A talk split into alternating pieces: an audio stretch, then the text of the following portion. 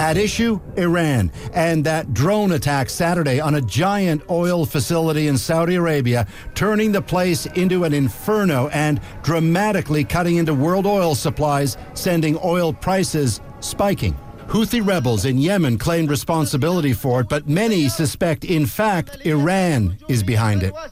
沙特阿拉伯主要石油设施周末受到无人机袭击，导致沙特石油日产量减半。 世界石油供应量一下子少了百分之五，这让世界石油价格猛升，也让加拿大老百姓在加油站加油时不得不支付突然升高的油价。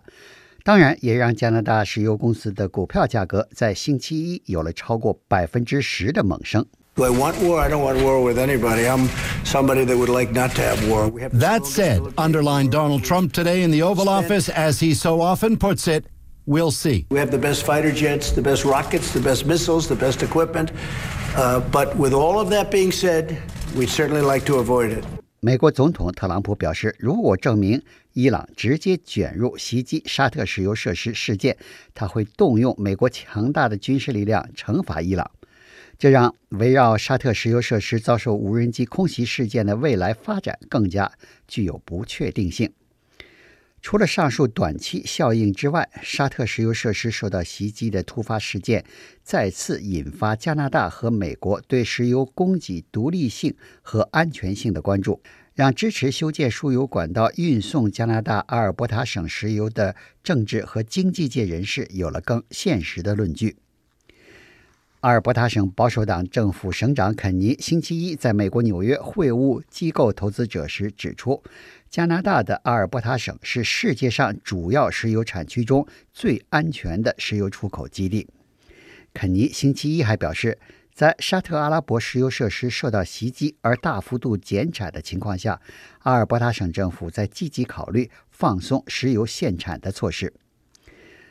阿尔伯塔省政府一年来为了解决由于缺乏石油管道运力而导致的石油大量积压的问题，而采取了限产石油的措施。加拿大五大商业银行之一的 Scotiabank 银行大宗原料分析师约翰斯顿指出，过去几年加拿大石油业失去了光彩。一个原因是美国页岩石油的开发让美国实现了理论上的石油自给自足。另一个原因是世界石油市场原油价格的低迷，结果使加拿大石油业传统上被视作美国石油供应战略保障的重要性被淡化了。但周末发生的沙特阿拉伯石油设施受到无人机袭击的事件，让北美石油供应的安全性被再度提到重要问题的地位。约翰斯顿认为。将阿尔伯塔省石油向南输往美国的基斯顿输油管道和向西跨越落基山脉的横山输油管道，过去几年受到来自环境保护组织、土著人社团和政治党派的种种挑战，而无法顺利修建。而沙特阿拉伯石油设施受到无人机袭击的事件。会导致支持修建输油管道外运阿尔伯塔省油砂矿石油的一派有更多的话语权，为输油管道项目赢得更多的支持。美国约翰霍普金斯大学的能源领域专家山茨指出，在2001年美国受到911恐怖袭击后，美国从加拿大获得稳定的石油供应，成为事关美国战略意义和长期经济利益的重要问题。不过，在奥巴马政府执政期间，美国政府提高了对环境问题的重视程度，进而对加拿大石油供应的重视程度有所降低。